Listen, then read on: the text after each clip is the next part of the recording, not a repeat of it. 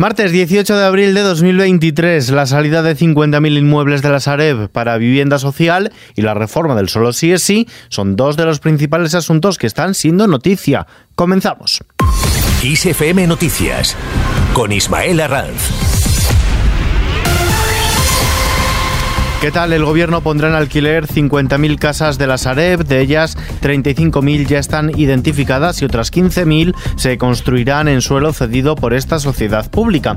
La vicepresidenta primera y ministra de Asuntos Económicos, Nadia Calviño, abogado por reconstituir el parque público de vivienda en España y por aprovechar el 100% de los activos del llamado Banco Malo. La vicepresidenta económica destaca la importancia del alquiler social. El alquiler social contribuye a recuperar el valor de los activos al facilitar que sus habitantes tengan una mejor situación económica y estabilizar así el pago de las rentas. Por su parte, el líder del Partido Popular, Alberto Núñez Feijóo, ha propuesto este martes una ayuda de emancipación a los jóvenes de 1.000 euros para pagar los gastos objetivos de alquilar o comprar una vivienda. Además, ha defendido ampliar el bono de alquiler joven e incrementar las cesiones de suelos dotacionales de ayuntamientos y comunidades para construir viviendas y cederlas con un precio de alquiler tasado que sea un 40% menor al precio del mercado. Para esos jóvenes que ya tienen una renta mínima y que automáticamente quieren invertir y quieren ahorrar. Pues para ellos nos comprometemos a avalar el 15% del total de la compra de la vivienda para que junto con el crédito hipotecario que le da el banco consiga el 100% del dinero que necesita para poder adquirir una vivienda en propiedad. El Partido Popular ha defendido como un logro propio la modificación de la ley del solo sí es sí para que no se rebajen las penas a agresores sexuales que el PSOE acometerá junto a los populares y sin los votos de Unidas Podemos ni de algunos de sus tradicionales aliados parlamentarios. La portavoz de los populares en el Congreso, Cuca Gamarra, ha señalado este martes que la proporcionalidad de las penas volverá al Código Penal gracias al Partido Popular y a la presión de la sociedad española tras más de mil rebajas a agresores, violadores, pederastas o asesinos, dice Gamarra, y 100 excarcelaciones prematuras. Como partido, además de Estado que somos, era buscar que al final se rectificara lo que nunca debió de aprobarse pero no va a evitar que todos aquellos que todavía no han finalizado los procesos de revisión de penas que están solicitados o todos aquellos que todavía tengan derecho a pedirlo se vayan a seguir beneficiando de esta irresponsabilidad que sí que tiene culpables. Y los culpables son el Gobierno de España, con Pedro Sánchez al frente, y los socios parlamentarios que apoyaron todo esto. Al respecto, la ministra de Justicia, Pilar Llopa, ha considerado que el presidente del Gobierno, Pedro Sánchez, ha ejercido un liderazgo feminista al decidir reformar la ley del solo sí es sí y ha mostrado responsabilidad y absoluta empatía con las mujeres, con las víctimas de agresiones sexuales. Llopa ha considerado que el Gobierno ha dado la cara y ha sido responsable al plantear la reforma de la ley y ha destacado que resulta muy complicado técnicamente modificar una norma ya aprobada con un modelo distinto. Fuera de nuestras fronteras, Zelensky viaja a primera línea de guerra. El presidente ucraniano Volodymyr Zelensky se ha desplazado a la región del este de Ucrania de Donetsk, donde ha visitado un hospital militar en el que están siendo tratados los soldados que combaten a las fuerzas rusas en el frente del este. Naciones Unidas respalda la economía social. La Asamblea General de la ONU ha aprobado una resolución impulsada por España en la que anima a promover la llamada economía social y solidaria, un concepto que abarca cooperativas, fundaciones y otras empresas que persiguen el interés general y objetivos sociales. Yolanda Díaz, vicepresidenta segunda ministra de Trabajo y Economía Social ante la Asamblea de la ONU. Avanzar en una economía más participativa, más democrática, más comunitaria y más resistente a las crisis nos permite sentar las bases para mejorar la vida de la ciudadanía, incluso cuando la incertidumbre nos acecha.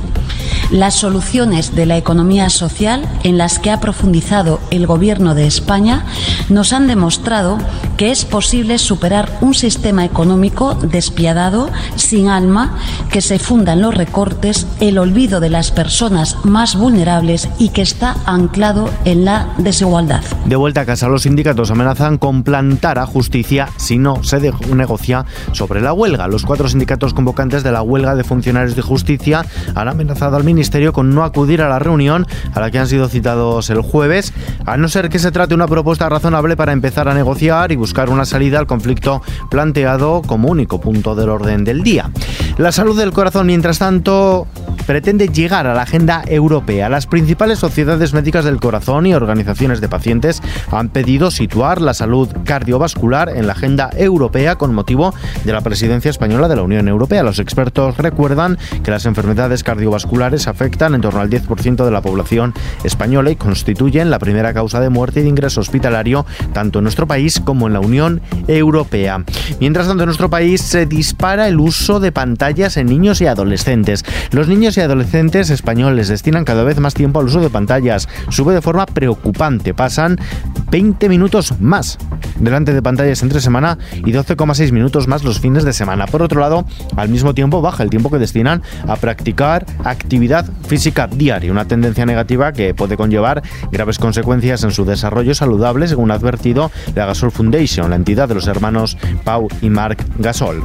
En los mercados, la bolsa española ha subido el 0,46% este martes, ha recuperado el nivel previo a la quiebra de varias entidades estadounidenses a principios del pasado mes, por el impulso todo ello de los bancos y de las caídas del sector energético y los índices de Wall Street. Su principal índice, el IBEX 35, ha reconquistado los 9.400 puntos, cerrando en los 9.422 prácticamente. En lo que va de año, las ganancias se elevan ya al 14,5%. Los componentes bancarios, como decimos, han firmado los mejores resultados, de modo que Banco Sabadell ha subido el 3,15%, seguido de CaixaBank y de BBVA. El euro se cambia por un dólar con 9 centavos. Abrimos ahora la página XD Planet.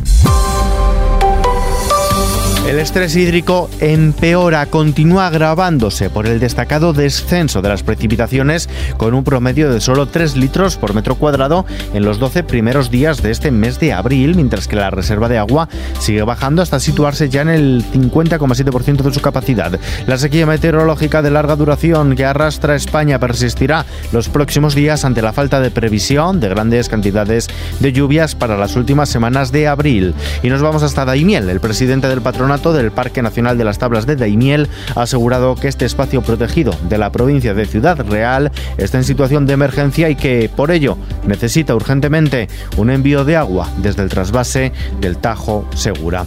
A continuación, vistazo a la previsión del tiempo.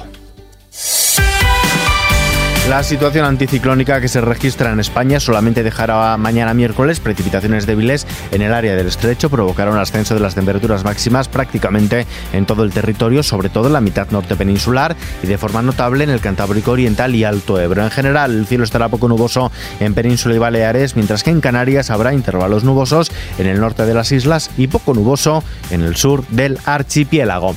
Y terminamos.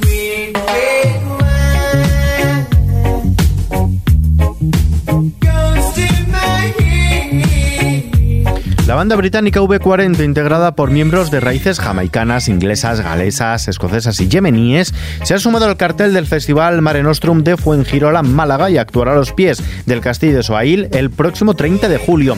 Con más de 70 millones de discos vendidos en todo el mundo, los V40 regresan para presentar en directo su último trabajo, Viga Bagardin, un álbum plagado de colaboraciones de reggae que editan más de 35 años después del LP original. Para lanzar este proyecto, los V40 se han reunido tanto con artistas que participaron en aquel primer disco como con nuevos talentos que cantan, versionan y pinchan cortes de los mismos ritmos y que abarcan cuatro continentes y siete décadas de experiencia.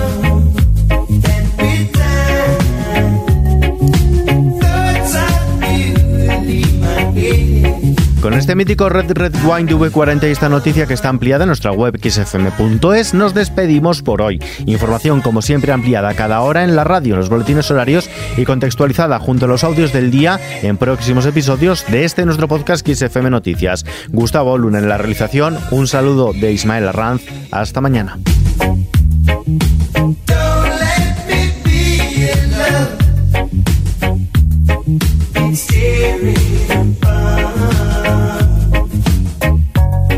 I blue.